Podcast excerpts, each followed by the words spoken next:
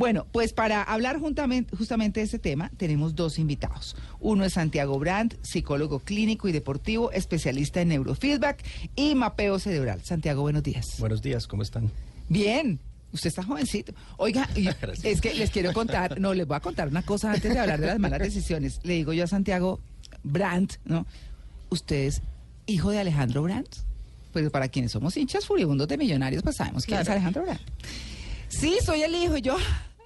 Qué dicha, Me da mucha emoción porque, porque pues obviamente vibramos con Alejandro Brand, Willington Ortiz, Gabriel Hernández, Zenel Mosquera. el Guajiro Iguarán. El Guajiro Iguarán. Bueno, todos los de esa época, ¿no? Y mi hermano era la mascota. Allá que iban a Bucaramanga. Bueno, bienvenido, bienvenido Santiago. Eh, bueno, hablando ya del tema, eh, bueno, y presento también a Karen Holiday, que es neuropsicóloga y coach. Eh, Karen, buenos días. Buenos días, ¿cómo están? Ok, bueno, vamos a hablar con cada uno de ustedes desde dos frentes. ¿Por qué tomamos malas decisiones? Santiago, ¿qué hay? ¿Cómo se forma el cerebro? ¿Qué tiene que ver el cerebro en esta toma de decisiones? Bueno, mira, eh, para hablar del tema de toma de decisiones es muy importante comenzar por algo que a mí me gusta mucho que se llama arqueología cerebral. Ah, la arqueología cerebral. Normalmente un arqueólogo es un descubrimiento de un artefacto de una época y ese artefacto cuenta la historia de la región, de la gente, de sus costumbres. Y yo hago alguna, alguna evaluación específica que se llama un mapeo cerebral. Ese mapeo cerebral lo que hace es darme a mí una historia de ese cerebro. Porque la toma de decisiones va a depender de, varios factores. Y cómo funciona el cerebro de cualquiera de los que estamos aquí es la consecuencia de lo que hemos vivido hasta unos minutos antes de comenzar a salir al aire. Desde que estábamos en el vientre materno y millones de años de evolución de nuestra especie, las consecuencias de lo que pasó en el embarazo cuando yo estaba en el vientre materno, qué pasó cuando nací, fue, un, nacimiento complicado o saludable, me desarrollé en una familia saludable, me desarrollé en una familia disfuncional. Las creencias con las que a mí me han formado, no solo religiosas, sino también personales, eh, emocionales, psicológicas. Como me han tratado. Como me han tratado, claro. Entonces, mi interacción con el ambiente, básicamente. Todo eso. En ese mapeo uno podría ver que todos los cerebros son distintos, como si fuera una huella digital. Exactamente. uno podría decir, por ejemplo, que así como hace ejercicio y entonces eh, come, eh, consume proteína y alza pesa, así se tonifica y entonces los músculos se ponen gruesos, ¿eso le pasa al cerebro? Exactamente. Y, todo, y, esos factores tienen que ver con la conectividad, cuántas neuronas tenemos y qué tan bien funciona nuestro cerebro en un momento determinado. Lo que comemos, con quién nos relacionamos, nuestro nivel de escolaridad, las experiencias de vida que hemos tenido, tenido perdón, y una muy, muy fuerte que marca mucho si hemos eh, tenido alguna experiencia traumática en nuestras vidas, si hemos tenido algún tipo de trauma emocional fuerte. Eso modifica bastante la estructura del cerebro y la forma en la que hacemos las cosas. Y muchas personas, por ejemplo, que toman decisiones, malas decisiones financieras, ah. eh, han tenido traumas directamente relacionados con el dinero o no directamente relacionados con el dinero previamente y eso lleva a que se programen de cierta manera para tomar decisiones que no son las más adecuadas. Ya que, ya que toca ese punto, ya que toca ese punto, eh, más adelante vamos a hablar con Eric Lara justamente del tema, porque mire, las decisiones financieras, ahí está. Bueno, entonces podríamos decir que el cerebro como tal toma una forma, digamos, ante el comportamiento de las palabras y yo, digamos, le estoy diciendo a usted todos los días, usted es malo, usted es malo, usted es malo, usted es malo. El cerebro toma, digamos, como, como, como una horma, como si le estuviera ahí martillando y ya se acondiciona y de pronto, eh, no sé si de pronto eh, físicamente se tome alguna forma, se mm. modifique, pero más allá de eso también hay posibilidad de cambiarlo a futuro o simplemente eso queda así como la puerta que usted rompe. Bueno, para la primera pregunta la respuesta es sí, es lo que se llama plasticidad. El cerebro es moldeable y mm. tiene que ver básicamente es con la materia gris, la materia blanca y la conectividad, la masa como tal. Sí. Entonces, las experiencias negativas lo van a afectar, ¿cierto? Por ejemplo, la pobreza una baja escolaridad afecta grandemente el cerebro, estar desnutrido lo afecta. Para la segunda pregunta, la respuesta se puede modificar. El cerebro es moldeable, es plástico, es decir, se puede mejorar y se puede optimizar en cualquier etapa de la vida. Obviamente puede haber ciertas condiciones un poco más complicadas, eh, como trastornos psiquiátricos un poco más fuertes, que no permiten que se vuelva a retornar, pero es algo que se puede conseguir. Entonces, una persona que nace no está condenada a morir con ese cerebro eh, y como él dice, el, el loro viejo no aprende a hablar, yo, ya, yo ya me morí así, eso no es verdad. Si la persona tiene la voluntad de cambiar, hay her- herramientas que se pueden implementar para moldear ese cerebro y que la persona tenga una vida más adaptada. Y eso la lleva a tomar mejores decisiones. Santiago, yo, yo quiero preguntar cómo fisiológicamente, cuando uno está tomando una decisión o está pensando en algo o cualquier cosa, pero bueno, hoy que estamos hablando de las decisiones, ¿el cerebro se mueve? Eh, por decir algo, este es el lado de la plata. Es que quería preguntar por el cerebro de los corruptos como él. Pero bueno, eh, este es el lado de las emociones, este es el, no sé, eh, cómo está dividido el cerebro eh, o cómo se cree pues que funciona o han investigado que funciona, eso se mueve cuando uno está haciendo, tomando algún tipo de decisión. ¿Qué tal yo le pregunto? No, es, es una muy buena pregunta. ¿Por qué? Porque se puede medir. Ah. Y nosotros en términos de qué lo medimos de impulsos eléctricos. De hecho, cuando tú tomas una decisión, el cerebro ya la ha tomado unos milisegundos antes de que sea consciente para ti.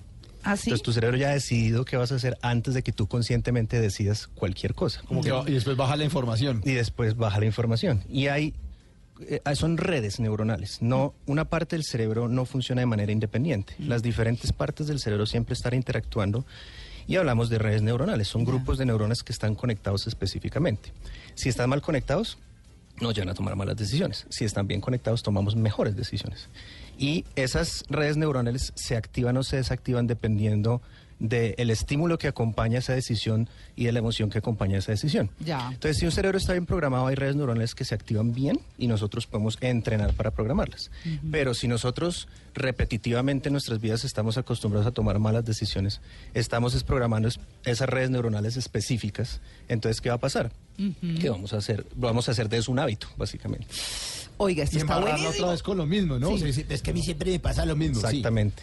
Es- Y ¿Y, el por qué? y, cerebro- por- y toda la gente dice, ¿por qué a mí? ¿Por qué? Sí. ¿Por qué a mí? Pues eso es- Y, Pues y- usted es el que toma sus decisiones. Claro. y en ese punto el cerebro ya encuentra una satisfacción de decir, ay, yo todo lo malo, a mí siempre me pasa lo mismo. Pero ya, o sea, ¿se, se satisface de eso? Sí, y eso que dices tú es muy importante. ¿Por qué? Porque se ha encontrado que el quejarse modifica el cerebro negativamente. Entonces tú, puedes, tú Claro. puedes crear Qué redes neuronales que te llevan a quejarte todo el tiempo. Claro. El ser negativo, el tener una composición psicológica negativa, programa el cerebro para que seamos negativos. Pero entonces le devuelvo Tremendo. la pregunta. Cuando usted siempre está como, todo está perfecto, todo es buenísimo. Todo es posible. Ay, no, no, digamos que, por decirlo No. de alguna manera, Motivador droga el cerebro, o sea, como que ya... Motivador. Y, y- y le nula la realidad. Puede pasar también, claro.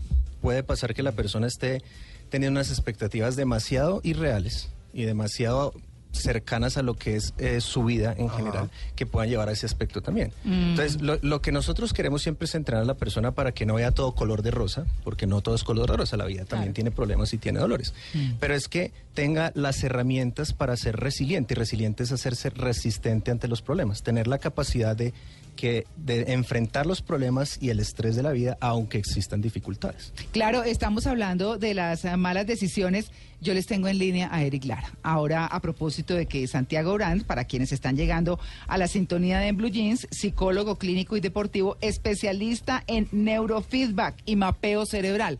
Estamos hablando de las malas decisiones, cuando uno toma malas decisiones, ¿por qué? ¿Qué influye? ¿Qué pasa?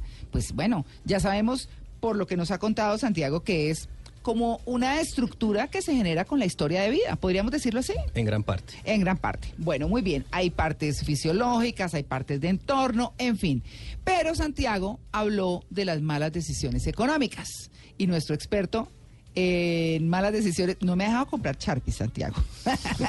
Le voy diciendo, ¿no? Dice, cuando vaya a comprar algo, piense, ¿lo necesito? Ay, yo no lo necesito. Pero me están lindos y a buen precio. Sí. Eric, buenos días. ¿Cómo estás? Bien. Hola, Luis Carlos. Hola, muy buenos días para todos. No lo había saludado, qué pena. Bueno, Eric, eh, las malas decisiones en lo económico. Sí, pero ahí fíjate que fuera de entender todo, todo lo que están tratando mm, en este momento, la estructura, etcétera, es, es como evitarlas. Ajá. Ah, muy bien. Y ese, ese evitarlas eh, empieza por darse cuenta la alta influencia de la emocionalidad y la psicología en las decisiones financieras. Sí. Ese darse cuenta empieza por esforzarse a conocerse a sí mismo en la forma en que yo decido. Dicen que como una maneja la plata, maneja los sentimientos. Digo, Perdón, como maneja los sentimientos, maneja la plata, es lo que dice. Claro, pero, pero no solamente la plata en, en todos los ámbitos, sino ¿cuál es el proceso que sigo para manejar esa decisión financiera?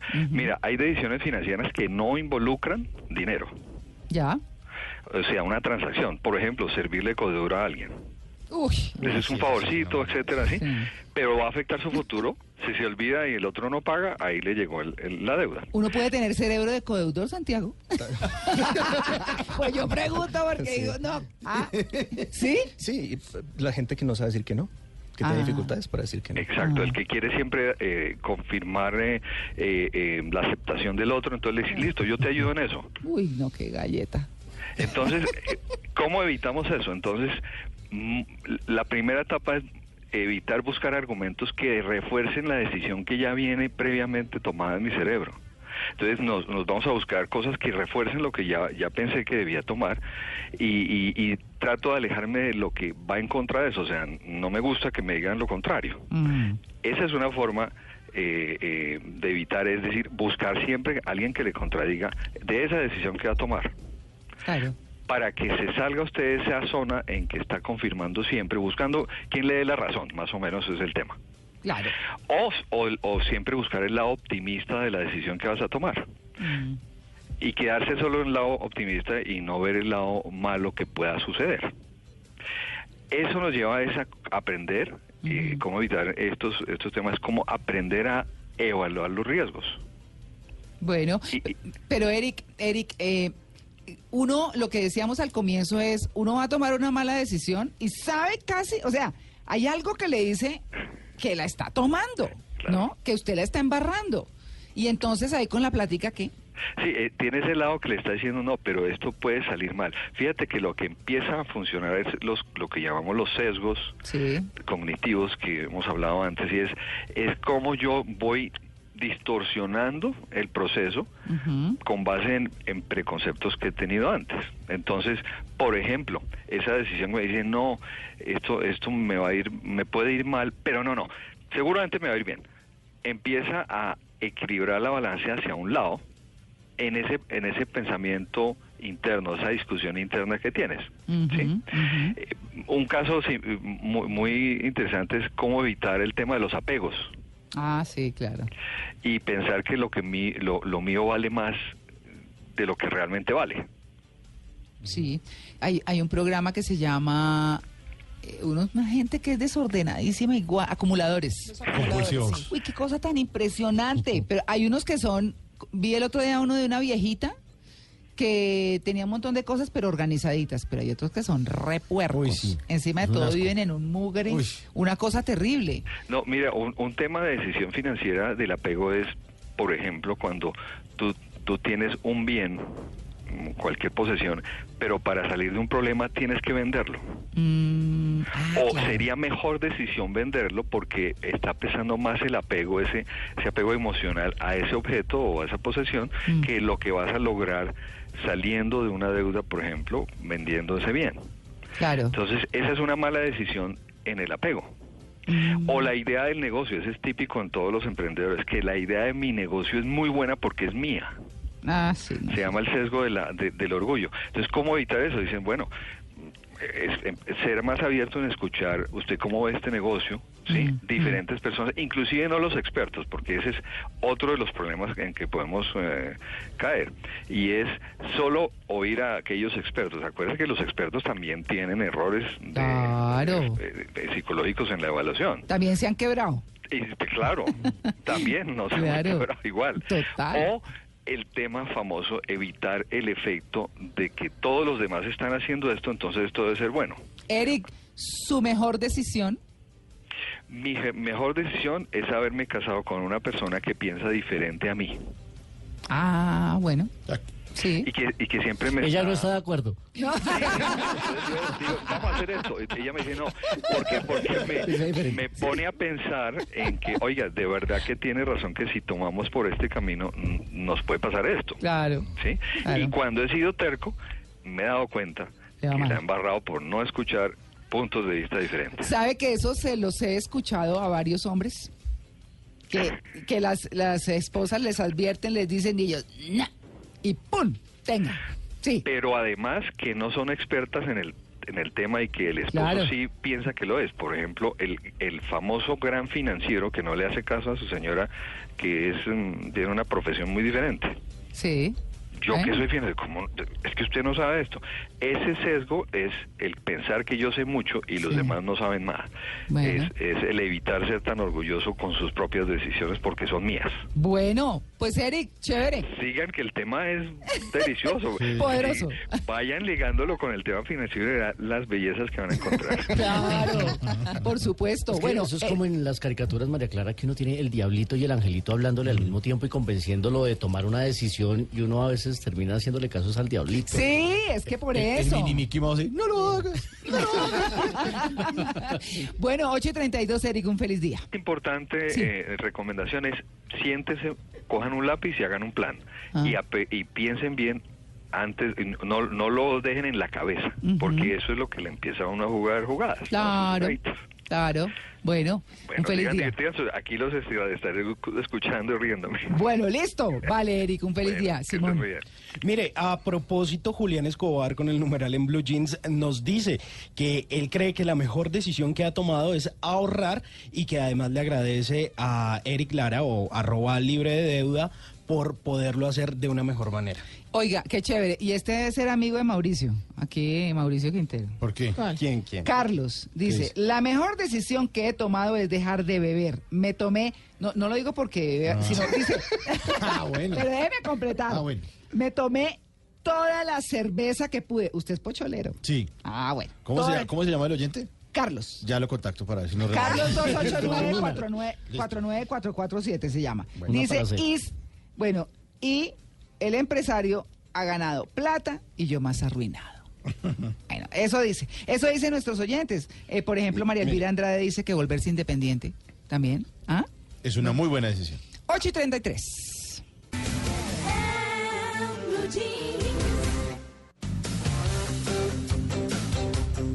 Bueno, muy bien. Vamos a hablar con nuestra segunda invitada, que es Karen Holiday. Ya se las habíamos presentado. Es neuropsicóloga y coach. eh, coach. Eh, Karen, eh, yo quería preguntarle, desde su punto de vista como neuropsicóloga, ¿por qué tomamos malas decisiones?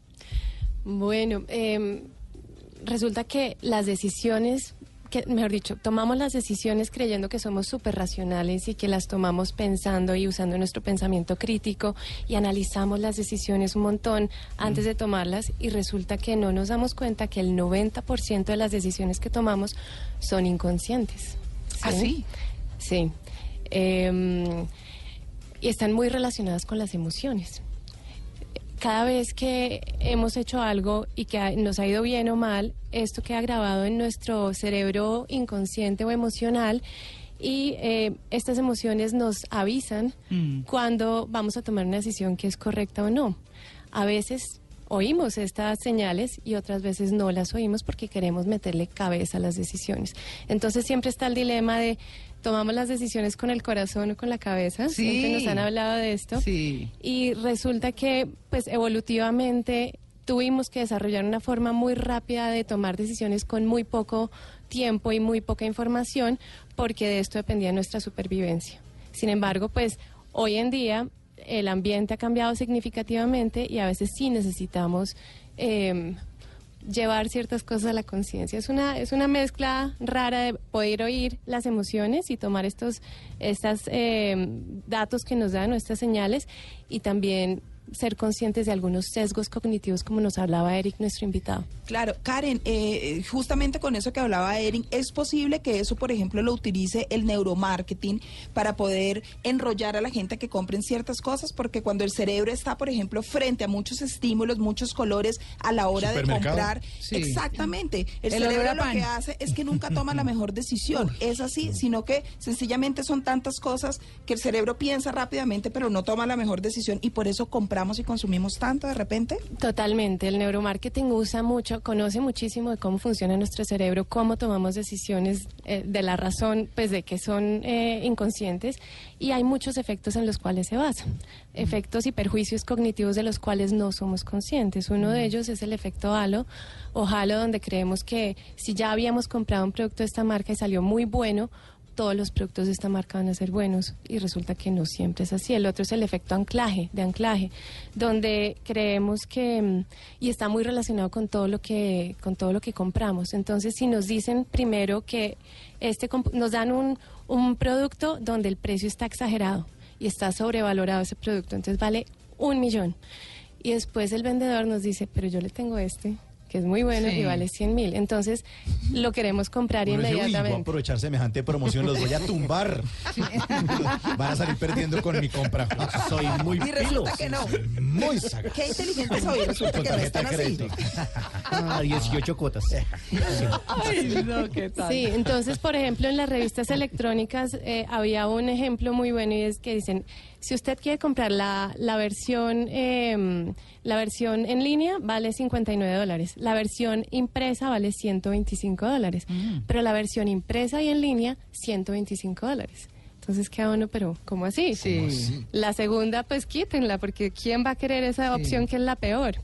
Entonces un investigador, un investigador llegó y cogió esto y se lo presentó a todos sus estudiantes, un grupo de 100 estudiantes, y obviamente todo el mundo escogió la última opción, 125, y me quedo con la versión en línea e impresa. Pero- Y los dijo- tumbé. y después dijo, voy a quitar la segunda, que es una pésima opción. A ver qué escogen. Resulta que cuando quitó esa pésima opción, la gran mayoría escogió fue la primera opción, solo la opción de, de verlo en línea. Y ¿sí? entonces, Entonces, esto es algo que usan significativamente, está relacionado con este efecto halo y es eh, con el efecto anclaje y es yo doy una opción que es pésima, pésima, que nadie va a escoger, pero eso va a interferir o va a sesgar la respuesta que yo dé o la decisión que Y yo uno tome. cree que tomó la decisión más racional, Acertada, lógica, claro. acertada. Y es un tema que es 100%, bueno, 90% emocional. Ok, Eso. Karen, yo quería preguntarle, usted habló del pensamiento crítico y entonces uno está tomando una decisión y dice, voy a preguntar acá, voy a preguntar acá, voy a preguntar acá. Y entonces, eh, por ejemplo, una gran mayoría tiene una opinión, pero de pronto hay unos poquitos o uno que dice lo contrario y entonces empieza uno a decir, miércoles, ¿qué hago? Porque si la decisión es muy importante y muy compleja, para uno es, es, eh, eh, es como un tema de, de presión, como, como ¿qué hago? Si este que sabe tanto y me dice que haga esto, si estos otros que no conocen mucho del tema, pero creen que es así, ¿qué hace uno? O sea, ¿cómo, cómo hace uno para tomar una decisión frente a, a un pensamiento crítico así de esa forma? Es muy difícil. Hay, hay un libro que se llama Blink o Ah. Inteligencia Intuitiva de Malcolm Gladwell. Habla Buenísimo. de esto. Es espectacular. Entonces él da un ejemplo en este sentido y dice, eh, un, un museo importantísimo iba a comprar unas esculturas que se encontraron que estaban en perfectas condiciones y mm, les parecía como, bueno, no sabían si comprarlas o no y llamaron, así como dices tú, a un montón de expertos a ver qué les decían. Mm. Y los expertos decían, no, pues mira, parece real, está perfecta, pero, pero como muy real para ser cierto, pero no, cómprenla porque, porque sí. Y así todos daban como su opinión, pero en el fondo algo a ellos les decía que no. A todos los que investigaron, a, a todos los que les preguntaron y eran unos super expertos, al final la compraron y se dieron cuenta que eran falsas. Ay, la Porque la intuición de todas estas personas, lo que ellos decían, no, mira, sí, si, si analizamos esto y lo otro y todo, ellos decían, sí, está bien, pero algo les decía que no. Y estas intuiciones no las tomaron en cuenta. O sea que, eh, como decía Santiago, uno, el, el cerebro ya tomó la decisión siete segundos antes de que llegue a la conciencia. Las emociones nos avisan calentando el cuerpo. Entonces, si tuviéramos sensores, cada vez que vamos a comprar algo, ya los sensores se encienden y ya nuestra temperatura corporal cambió, ya hay Ay, sudoración, ya hay un montón de O cosas. sea, las corazonadas son una señal de alerta. No, los míos explotarían. Claro, por eso, es que, por eso es Ah. que hay un dispositivo que se lo ponen para que usted no compre tanto. Porque mide justamente eso, claro, y le avisa y lo presiona. No compre, no compre. Ese es el que tiene Eric Lara. Pero funciona basado en No, que anda con una foto de Eric Lara y no compra nada. En la billetera. No necesita ningún gadget. Ya la En la tarjeta de crédito tiene impresa la foto de Eric. Ah. Ah, iba a comprar. Ah, no, Eric. No, Bueno, listo, 8 y 48.